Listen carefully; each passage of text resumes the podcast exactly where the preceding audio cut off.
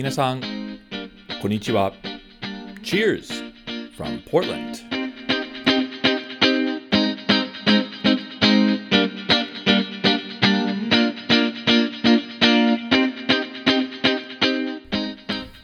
皆さん、こんにちは。どうも、お収集ブログのレッドです。ポートランド、オレゴンのお酒シーンを紹介するお得ポッドキャストへウェルカムです。これは、ポッドキャストのエピソード4です。このエピソード4では、オレゴンのお酒ニュースやおすすめのお店、ベアリックブルーインを紹介します。そして1%未満ビールを作る日本のトップホームブルワーの一人、奥保松樹さんとのインタビューを共有したいと思います。ぜひご期待ください。でも、その前にドリンクタイムです。今日のお酒は先日に訪ねたオレゴンの海岸の小さな村にあるヤハッツブルーイングのインペリアルスタウトスタイルのビールです。ああ、やっぱりこの音は大好きだね。乾杯じゃあ、そろそろエピソード4を始めましょう。はじめに、オレゴンのお酒シーンのニュース何件を簡単に紹介したいと思います。1件目は、ボーニャードの買収です。3月の頭に、え結構びっくりするニュースはありました。オレゴンの最大クラフトビール醸造所のデシュッツブルワリは同じベンドシーのボーニャードビールを買収しました。これは 30, 30年前に立ち上がったデシュッツの初めての買収だそうです。このエピソードの、えー、録音時、買収金額はまだまだ発表されなかった。ボニャードはすごく有名な小さなブルワリーであり、先端感、まあ、つまりあのカッティングエッジなことですね、の、えー、ある、えー、評判はあります。日本にボーニャードのビールはめったに輸入されてないんですが、同社は2019年の、えー、フッドと富士コラボ祭りに参加してくれました。ちなみに、えー、相手は富士桜高原ビールでした。なお、えー、買収の背景には難点はあります。まず、ボーニャードは、えー、ビフォーコロナに、えー、ビールのあの評価によってもうすごく人気があり、セールスはそこそこ上手にいきました。だが、ビールは100%サーバー生でしたので、コロナになってから、卸先はビールをあの購入しなくなりました。つまり、生ビールを提供する飲み屋は閉店して、生ビール市場はものすごく減りました。まあ、これは日本と一緒ですね。ですから、えー、缶ビールを提供しないボーニャードは、スーパー、コンビニにビールを販売できず、あ結構困ったらしい。結局、缶ビールを出すことになりましたが、スーパー、コンビニの、まあ、なんか競争は激しく、ボーニャードのセールスの、えー、をするには、まあ、大変だったらしいです。同時に30年前から、えー、ビールを作っているデシューツのブランドはなんかフレッシュ感はなかなかなく数年前から売り上げはだんだん減っていました。ただし、えー、デシューツの製造の規模は大きくキャンニングのノウハウは、えー、結構あります。そして、まあ、スーパー、コンビニへのディストリビューションはすごく広いです。まあ、オレゴンのトップ醸造所ですからね。だから、ボーニャードの良い評価とデシューツのパワーを合わせることによって、その買収に様々なメリットはあるようにあの思われたらしい。その上、えボーニャードの社長は、ま、なんかもっとディシューツで働いて、ああの初めにお皿洗いをしてたらしい。えー、まあ、ディシューツの社長は友達です。僕の個人的な意見ですが、ディシューツはボーニャードの買収の後に、できるだけボーニャードのクリエイティビティや、えー、ビール作りに、まあ、ノータッチした方がいいです。今のままは本当に美味しいですからね。次は、レブレンドナッツの新しいサイダリーです。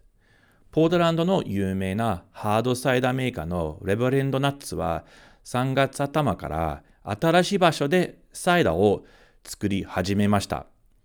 オーナーのナットさんは、え、2015年頃あのその古いサイダリーは、え、規模的に足りなくて新しいサイダリーが必要であることをしていました。そのために2017年後半に建物のリあのリースを、えー、証明あのしましたが、ポートランド市からの許可を受けるまではかなり時間かかりました。そして2000年10月以来、サイダーを製造していませんので、在庫はなくなって、今年の3月から新しいスペースで再びサイダー作りをスタートしました。新しい建物でタンクを追加し、タンクの総量量はなんて、えー、16万5000リットル以上になりました。すごいですね。えー、あと、まあ、実験用の小さな350リットルの小さなタンクもあるので、ナットさんは相変わらず珍しく変わっているサイドを、えー、作る予定です。残念にゾーニングのために新しいサイダリーの場所ではタップルームはありません。ちょっと寂しいですね。まあ、ナットさんは時々にツアーを提供して、いくつかの特別なイベントを開催しますが、まあ、基本的に一般の方はあの入る場所ではありません。えー、できれば、えー、あと1年、あのー、ぐらいにナットさんはタップルームレストランをオープンしたいです。早くそうなればいいですね。3点目はフードカートの爆発的の増加。昔からポートランドではフードカートは大人気です。フードカートをご存じない方はいると思いますが、簡単に日本語に翻訳すると屋台の意味です。ただし、屋台と違ってフードカートは常に駐車のままになります。毎日に移動しないですね。そして多くのフードカートは集まる場所はフードカートポドと呼ばれています。つまり、まあ、屋台村のような場所ですね。フードカートによる、えー、正解の様々なお料理は、提供され、えー、バーフードカートもあります。なお、えー、ビフォーコロナではポートランド市内に、まあ、500から600件のフードカートはありました。まあ、すごい数ですね。えー、まあ、オーナーに大きなメリットは、えー、低コストです。やっぱりあのリアルレストランより1台のフードカートは安い。ですから、えー、そんなに、えー、資本金はなくても自分の飲食ビジネスを、えー、立ち上がります。その低コストによってもちろんお料理のプライスも安いです。だからお客さんにもフードカートのメリットはあります。ただし、あのコロナになってもう一個のメリットは誕生しました。秋からあのレストランの室内サービスは結構あの限られることと、お客さんは一般的に室内サービスを、えー、避けたかったですね。ですから、アウトドア飲食しか提供しないフードカートはより人気になりました。その結果は、え統計できれいに分かってます。ポートランドあの行政のデータによって2018年に108件のフードカートライセンスは発行されました。2019年に発行されたフードカートライセンスは122件でした。そしてパンデミックの2020年に189件のライセンスは発行されました。2019年より55%増ですね。リューレストランをクローズしてフードカートをオープンしたオーナーのケースもあります。すごいな。フードカート、えー、ポッドへ行くのは本当に楽しいですからおすすめです。以上、ポートランド、オレゴンの朝日市のニュースでした。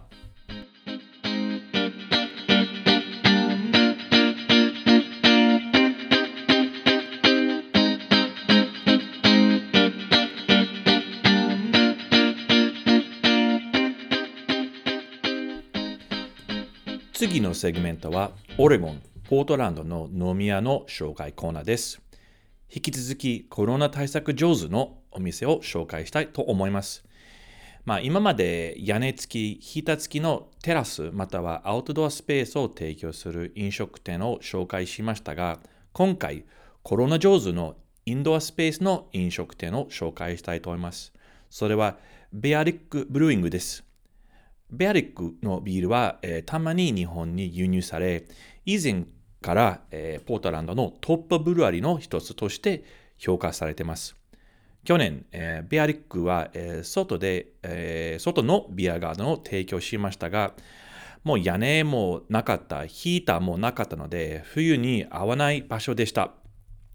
ただ、偶然にベアリックの、えー、隣の飲食店は倒産して、ベアリックはその場所を、えー、借りることになりました。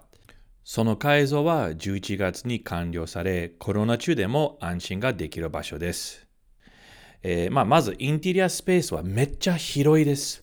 面積は約560平方メートルです。すごいですね。そしてテーブルの数は少ないためにテーブルの距離感は4から5メートルくらいです。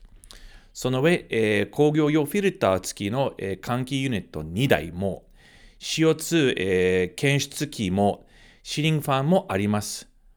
頑張ってると思わない？そのすごい対策あ、コロナ対策をしていますので、えー、僕は普通にインテリアエリアを避けるのに行って全然安心しました。まあ、室内で飲んで少し、えー、まあ、ビフォーコロナの の気分になりました。もちろんビールはすごく美味しいです。ビアリックの、まあ、作るビールなら何でもうまいですね。一日早くでもまた行きたいです。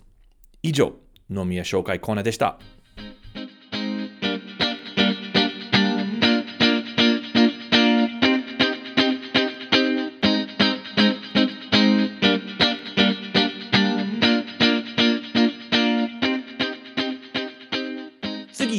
日本のクラフトビールコミュニティの中で顔はかなり広くポートランドのビールシーンにインスパイアされた、えー、ナイス会を紹介したいと思います。奥保松樹さんは日本の1%未満トップホームブルワーの一人え、2017年にポートランドで開催されたビールプロアマにご参加して、えーと、ゾイグルハウスのアラン・テイラーさんと共に杉、あの木の杉、杉塩ビールを作りました。その以来、僕は奥保さんの大ファンになり、男を、えー、通じて彼とインタビューをしたかった。えー、奥保さん、Welcome です。はい、あ、大久保です。おはようございます。え、大久保さん、あの、プロ、プロアマ以来、もう3年以上は経っちゃいましたね。そうですね。なんか3年ですね。そう、もう長く感じか、はい、短く感じか分からないけど、すごいです。もう3年以上から、あの、17年のえ 10, 10月でしたね、プロアマは。はい、プロアマですね。はい。はいはいはい。もう3年経ちました。あの、今日、まあ、あの、奥保さんにいろいろ、えー、まあ、といろいろ話をしたいんですけれども、その前に、はい、奥保さんはちょっと自己、ちょっと自己紹介と、はい。えっと、まあ、オレゴンとの関係、今までのの関係の説明をお願いできますでしょうか？はい、ああ、はい。えー、自己紹介って、あ大久保松樹です。えー、っと、日本では1%以上のビールを作ることは禁止されていますが、はい、逆に1%未満であれば家でビールを作ることができるので、はいえー、もう20年以上家で20年以上？あ、それはし、え、20年以上？それ知りません ?20 年以上です。わあ、長い。はい、もう20、4、5年になると思います。あまあ、その話にちょっと戻りたいんですけど、そのそのあその1%ビあの未満ビールの作る歴なんですけど、今まで、はい、あの奥保さんは、はい、えっ、ー、と、オレゴンはえ結構前か、結構昔から行ってますよね。オレゴンに行ったのは、やっぱ20年ぐらい前に 一番最初にポートランドに行って、なんかビールを飲むためだけに行ってます。いや、すごい、あの、奥保さんは日本人の中で結構パイオニア的ですね。だから、20年前に、えー、ビールを飲むために、オレゴン行った日本人はすごい少なかったと思うんですよ。そうですね。ああその。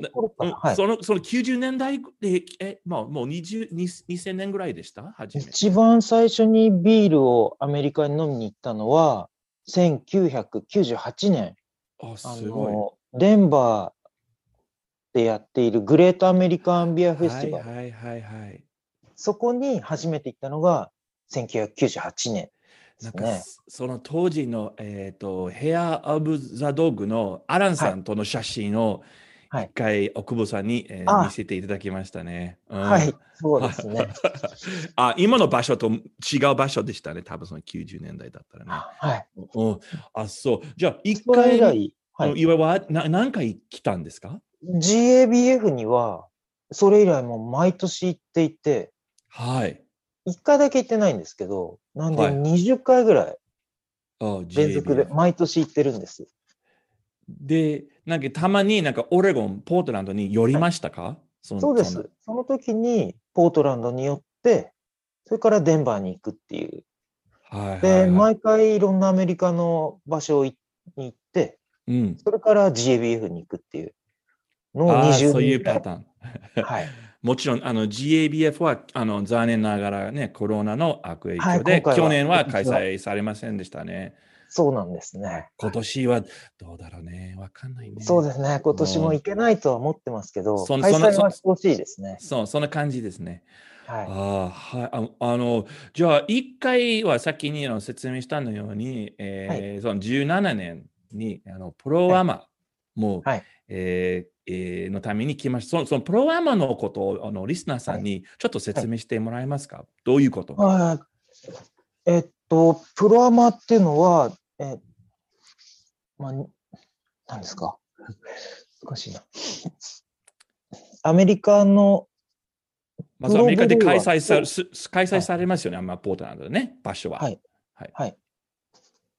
プロブルーワーとホームブルーワーが組んではい。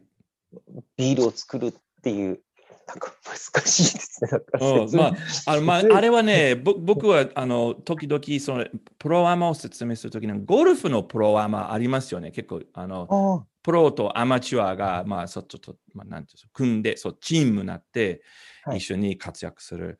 で、その時は、えっ、と、プロの場合は、その例のゾイグルハウスのアラン・テイラーさんね、すごい、はいねアランさん、頭いい人ですね。頭良すぎて。ね。はい。僕はなかなか、あの、翻訳は、あの、ごめん、通訳は大変でした。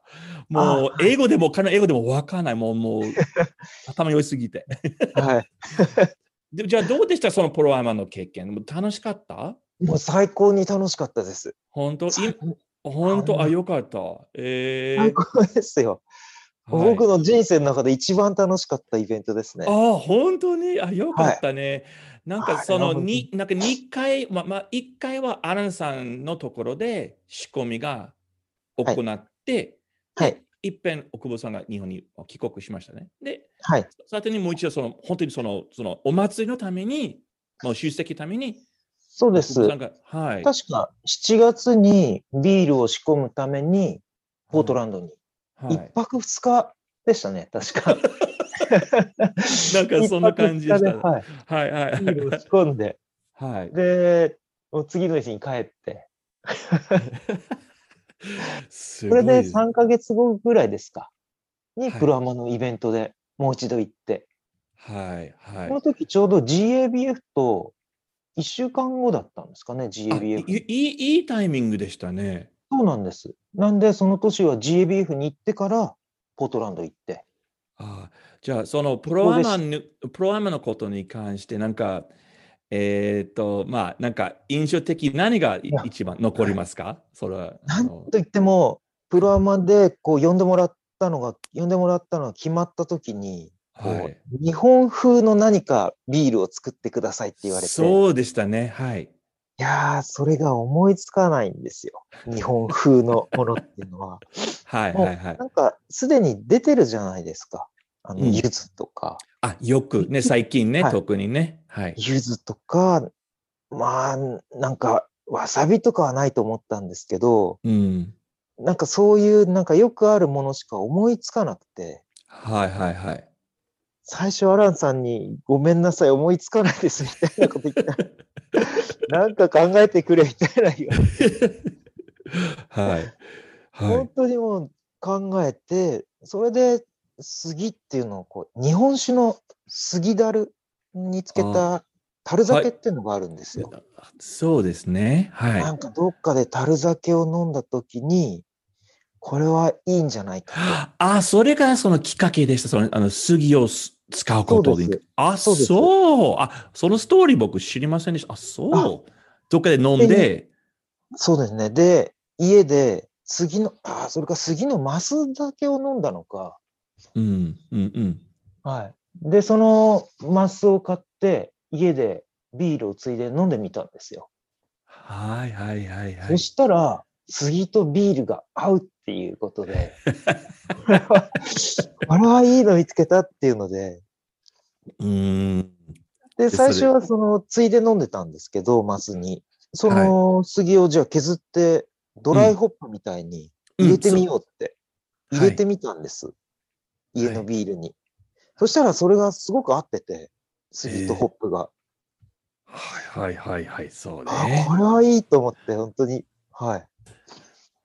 いや、本当なんか、自分でも本当にいいの思いついてよかったっていう。いやーだからすごく面白いあのビールで、あの今まででもその杉を使用するビールはなかなかないんですね。はいで、あの実はその、えーえー奥保さんとアランさんが一緒に作ったビールは、ちょっと、えーその翌年に行った、えっ、と、富士トゥフッドのコラボ祭りのちょっとインスピレーション、ね、ほら、日本の惣菜をもはいう使うことに関してはね。はい。うん、で、あのーすごい、あの、すごいいいことで、でであとその、まあ、プロアーマの話に戻りますけど、その当日、その祭りの当日に結構人気ででしたね。結構お客さんはね、よく飲みに来りましたね。はい。うん。はい。で、あの、あとなんか、奥部さん、なんか、なんか、あの、配ってくれたね、なんか、えーあの日本の、あイベントでは何か日本のものを配りたいと思って、日本の柿ピーを持ってったんあ、です。そうでした、そうでした。はいはいはいはい、思い出した、出した。 Japanese snack どうぞっていうことで。いやーでもね、大人気だったそのビールはね、もうはい本当にお客さんに。で、でもその時やらなかったのが、日本ではや、日本でその後 TK ブルーイングで杉ダディ作ってもらったんですけど、はい。その時から始めたのが、あその時からじゃない、日本に入れてもらったんですよ。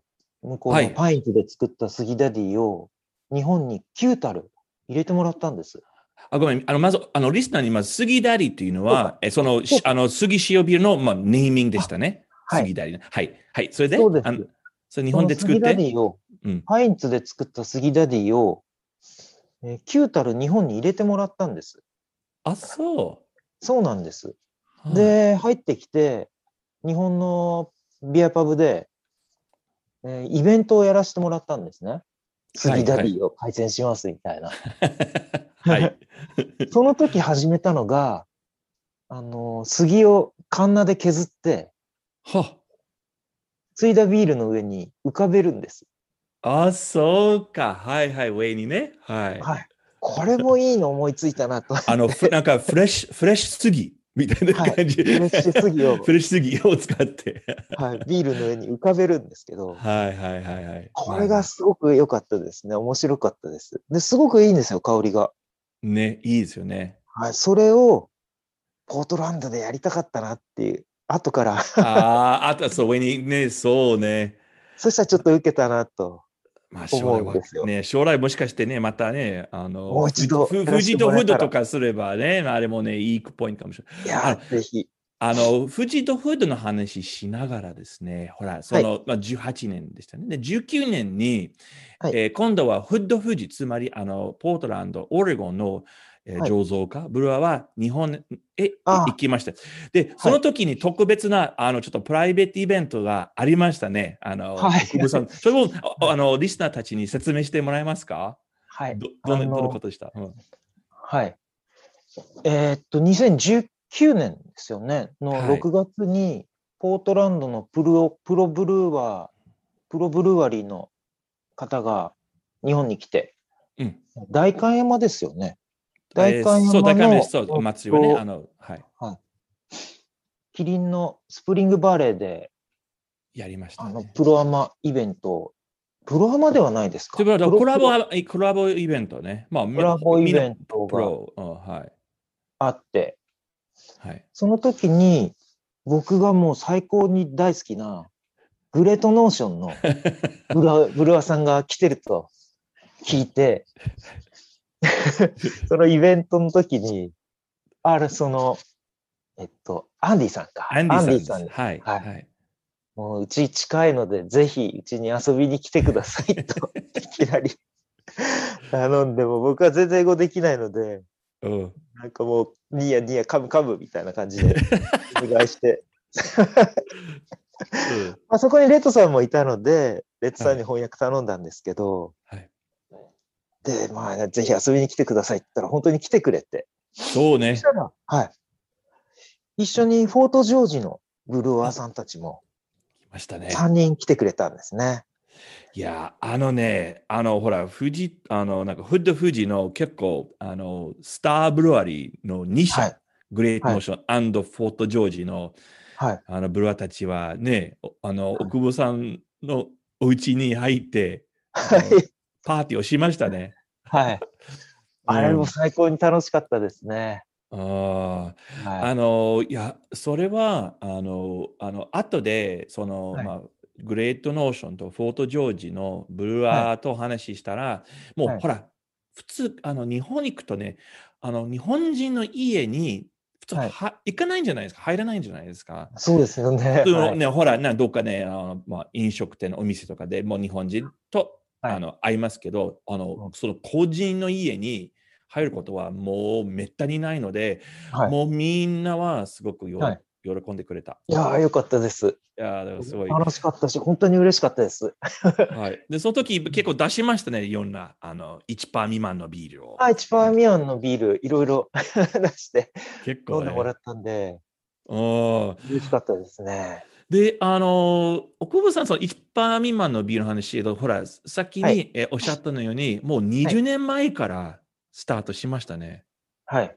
あれ、あのきっかけは何だった？なんできっかしようと思うけは、一やっぱ本屋で売ってるんですよ、本とかも。はい。あの、ホームブルーとか、あと、ドブロクを作ろうっていう本も売ってるのでド、ブロックね。はいはいはい。最初にドブロクを作ったんですけど、あ、そうですか。そうです。うんそして、あの、ハンズでビールキットっていうのを見つけて、はいはいはい。そのビールキットには、ビールの、あの、元、ウォートを煮詰めたものと、はい。バケツとか発酵バケツとかキットになってるんですけど、ああ、はいはい。はい。それをハンズで買ってきて、うん。で、説明書には、オーストラリア風の作り方と、日本風の作り方っていうのオーストラリア作り方わかんない。わかんない。日本風の作り方だと1%未満のビールができるんです。あまあ、いっぱい薄めるんです。うんうんうん。はい。薄めて発酵させれば日本でも作っても大丈夫なので、なるほどね。はい。まあ、それで日本風で作ったビールが、まあ、美味しくない。大体みんな、みんなそうでしょ？ひあの、一バッチ目で。もう大体まずいでしょ？ビールは美味しくなかったですね。ああれ、あれちなみに何のスタイルのビールでした？その、はじ、あい一バッチ目の。覚えてないですね。覚えてないです。でも美味しくないことは覚えてる。まあ、でもその頃はビールにスタイルがあるってことも知らなかったので、ああ、はい、20年前だからね。20年前だし、今多分日本でもほとんどそうじゃないですかね。ビールにスタイルがあるってことは。あんま知られてないと思います。そうですね、今でも、あね。家でビールができるなら作ってみようみたいな感じでえー作ったんですけど、はい。でもその頃に、その頃インターネットはなかったので、そうね。うんうんうん。あの、ニフティっていうあコン通信、はい、あ、はい、あったね、ニフティね。はいは。パソコン通信の掲示板に、あの、自家醸造掲示板があったんですよ。い。自家上手掲示板。はい。今も考えられない。まあ、多分これをを切ってくれる若い人たち、多分わ掲示板って何？みたいな。そうですよね。あでもその当時、あれしかなかったね。それもその当時はありがたかったでしょ？そういうあれ掲示板ね。そこでいろいろ情報交換して、そうそうそう。うん、その頃に会った人も今でもこう知り合いだし、ああ、いいですね。ははいはいはい。そこでプロになってる方もいますし、はあ。はい。あれでも、一鉢目は美味しくないだけなのに、はいつ続いたんですね。そのニフティの掲示板があったからですね。あ、あれ読んで、聞いて、はいアドバイスをもらって、あ、そうか。オフ会っていうのがあって、みんなで集まって、うん。みんなで作ったビールをこうみんなで飲むっていう会をよくやってたので、あ、そそこに参加して、う。はい。あ、こんな美味しいのが作れるんだっていうことを知って、もう完全にハマりましたね。あ、要するに、あの、まあ、家で、そのキットで1パー未満のビールを作ったんですけど、やっぱ味は、まあ、なんかあまりね、あの、はいもしかしたら当たり前ことも良くなくて、でも、はいやっぱ他の、まあ、はいその1パー未満ビール作る、まあ、まあ方に、皆さんもそうですけど対面対面して話、はいまあ、その情報交換してから、やっぱりそう、良くなりました。そうです。いや、それね、岡本さん、それ大事ね、その情報交換のこと。ね。はい。だからみんなが一緒にあのなんだレベルアップできますよね。そうなんです。おーで、その、初めてその、その、なんかその、飲み比べ会話、なあれは何年前でした？それ。いや、それがやっぱり24、すぐ5に年前だと思いますそう、ね。すごいすごい。はいはいはい。はい、そこで会った人と一緒に GABF に行くようになったので、あじゃあ本当に友達も作ったね、それでね。そうです。はいうん。オッケーそこで知り合った人が連れてってくれたんです。GABF っていうのがあるよっていうことで。僕も行きたいですとか言って。えその頃ー僕学生だったんで、あはいはいはい。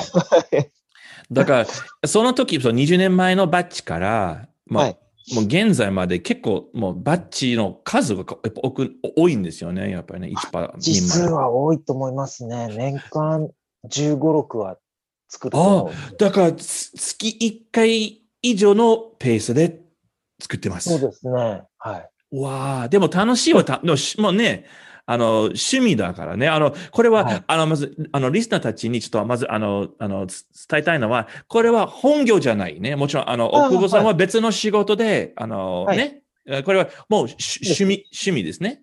趣味です。あの家で料理するのと同じなんで。はい、そうですはね。い。はい。はいで、あの、やっぱ、あの、に、まあ、アアメリカ、まあ、オレゴン州では、えっ、と、はい自家醸造は、あの、あの、ね、あの、なんていうの、禁止されてない、もう1%ああはい以上でもね。はい。はい。で、まあ、その、えーことで、まあ、結構、結構で、あら、いろんな人たちはビールを、家でビールを作ったり、もちろんそのはいホームブルーショップ、お店、ほら、はいその惣菜とか道具あの販売するお店もありますね、ポートランドに。はいで、日本の場合は、ほら、あの1%以上だと、あのまあ、今、まだあのさっき、えー、と奥部さんがおっしゃったのように、もうもう禁止されてますよね。はい。でも、はやっぱりインターネットとか SNS を、まあ、見ると、そのその日本ではあのあの自家醸造所じじあ醸造の何、はい。ご放火はい。の、あの、なんか、ムーブメントとか取り、あの、なあの取り組みうんは、あああの、見ますけど、あるにはどどうなってるんですか？そのご報告。あるにはあるんですけど、あの、伊勢門ビールの社長さんが、あ、鈴木さんね。はい、うん日本ホームブルワーズ協会っていうのを作っていて、あ、いつ、去年からかなあれいつ？え、2019年って書いてあ ?19 年。るんですね。はい。はいはい。に、ホームブルワーズ協会っていうのを作ってるんですけど、はい。この動きが何かあるのかっていうのは、ちょっとわからないですね。あ、なんか、その、動きあまり、あの、はい聞かないんですか？やっぱり。うんはい。まあ実際、あの、ホームブルーショップもネット上にはいくつかあるんですよ。ああ、日本ではいはい。はいはい。あの、お街中にはないですけど、うん。ネットには3、4件はあるので、はい。まあ材料を買おうと思えばいくらでも買えるので、だから、そう手に、その惣菜とかその設備っていうかは、手に入ることはもう一応可能もう簡単でです。ネットで通販できるので、何でも買えます。す。でも、その合法化の話に戻り戻りますけど、やっぱりその動き最近、やっぱ、まあね、うん。いや、こ聞かないですね。れやっぱりみんなはの、うん、美味しいビールを知ってる人は望んでると思うんですけど、うーん、うん、だけど、まあ、ほとんどの人はまだ知られてないので、うん、もっと美味しい。ビールとか、もっといろんなビール、いろんなスタイルのビールがあるってことは、知られてないんですよ。一般の人たちまだ知らないんですね。まだ知らないですあね。ー僕の塾の、塾内でしかあれですけど、聞いても、みん。な、はいは、やっぱ知ってる人は、ああ。でもし、例えば、あの、自家醸造は、あの、はい。合法化されたら、そのはい。合法化を実現すれば、あの、日本のビールシーンはの可能性とか、変容、変容な、変わるんですか？絶対変わると思いますね。どういうふうに変わりますか？もし合法ななれば。えやっぱりもっといろんなスタイルのいろんなビールが出てくるはずですし、はいはいはい。僕が杉入れようと思ったのも、あれですし、まあ誰かもっとすごい何かもっと、もっと面白いビールを思いつくかもしれないじゃないです。あと、やっぱり情報交換できるようになって、うん、うん、うん。実際プロブルーは、プロのブルワリーももっと面白いビール、いいビールを作れるようになると思うんですよね。あつまり、合法化はをすれば、もっとはい情報交換はできるし、あいろんなアイディアとか、そう個人ベースで、まあはい。まあ、アメリカだとそうじゃないですか。そうですね。もプロもアマもみんなもう対等にこう情報交換してて、うんうんうんうん。みんなでいいビールを作ろうとしてて、本当に羨ましいですね。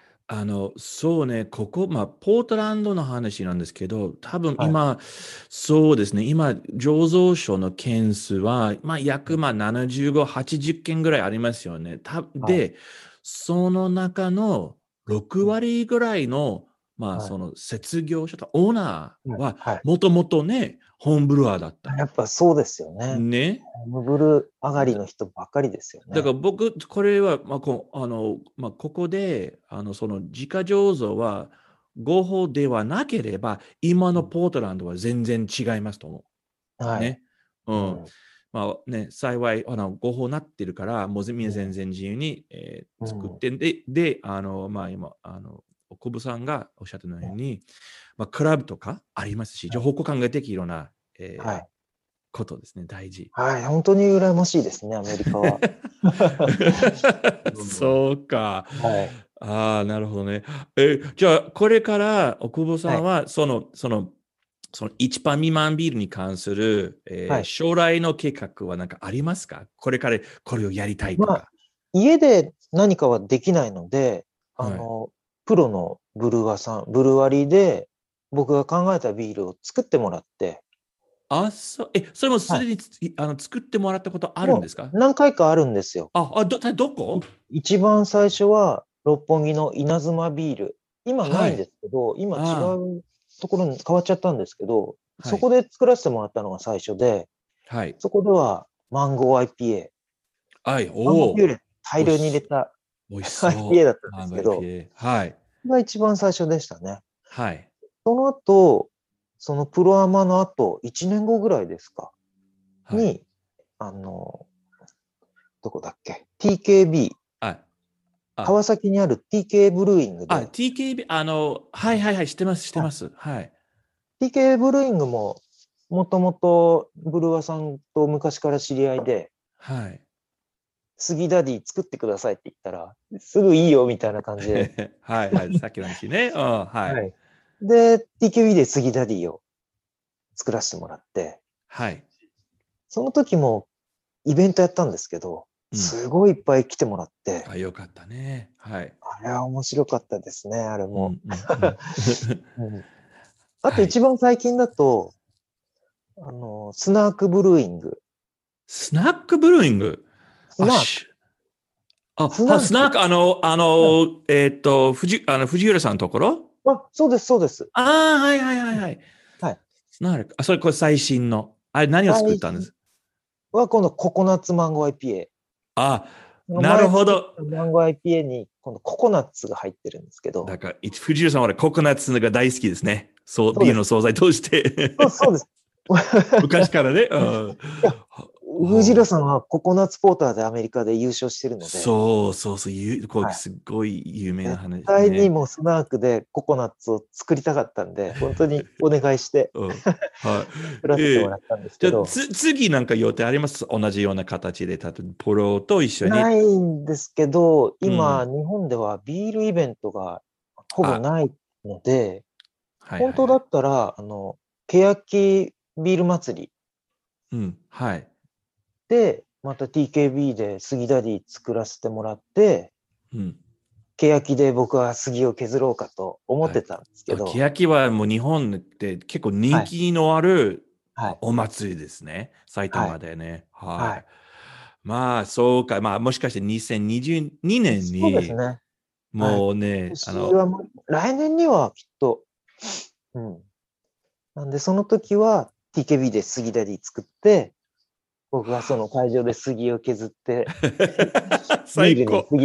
いや、はい絶対ね、みんなはね、ご感心になると思うね。あすごくいいアイディア、それは。はおじゃあ、あの、じゃあ、最後ですけど、コロナは終わって、はい。まあ、あのまあ、来年の話ですけど、はい。一あの一番はい。訪ねたいオレゴンブルワリーはどこですか？それは Great Notion です。あででも、でも、 Pints のアランさんにも、 Pints じゃないか、 Zoiglhaus のアランさんと、はい。あとは Great Notion。はい、はい。あと、えフォートジョージは行きたいですけど、ちょっと遠いので、そう、まあ、もう一緒に行こうよ。もう車がないとダメだから、ね、2時間ぐらいあぜひで僕大好き。ぜひ、はい、ああの、フォートジョージ、すごい大きく大きくなりました、実は。そうなんですよね。すごい。はいで、で、多分もう、グレートノーションもすごく大きくなって、はい。だから人気ね、はい、みんながね、もう前から缶ビールをもう販売してたから、なんとかコロナをサバイブしてます。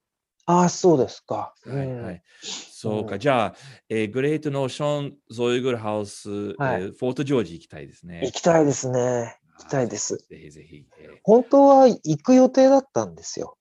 去年か。はいはい。もうまあ本当に行くつもりでいたんですけど、こんなになっちゃったんで、そうね。はい。ね、あの、富士とフードもね、あの、中止になりましたしね。そうですね。あーねまあ、中延期ですよね。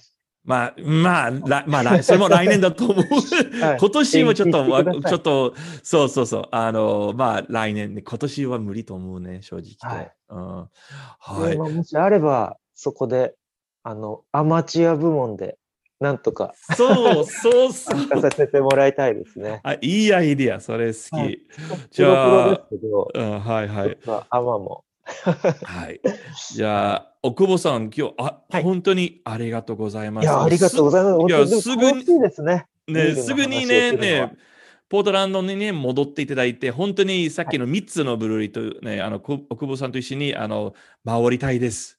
ぜひぜひ将来でもぜひもう乾杯しましょうね。したいですね。はい。楽しみです。まあ、はい。来年ですね。みはい。まあ、来年ですね。は はいい。まあ、GABF にのタイミング。はい。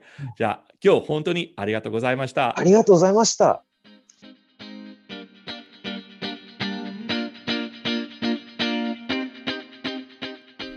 皆さん、どうでしたでしょうか？本ブルアの奥保さんのインタビュー。奥保さん、ありがとうございます。また会いましょうね。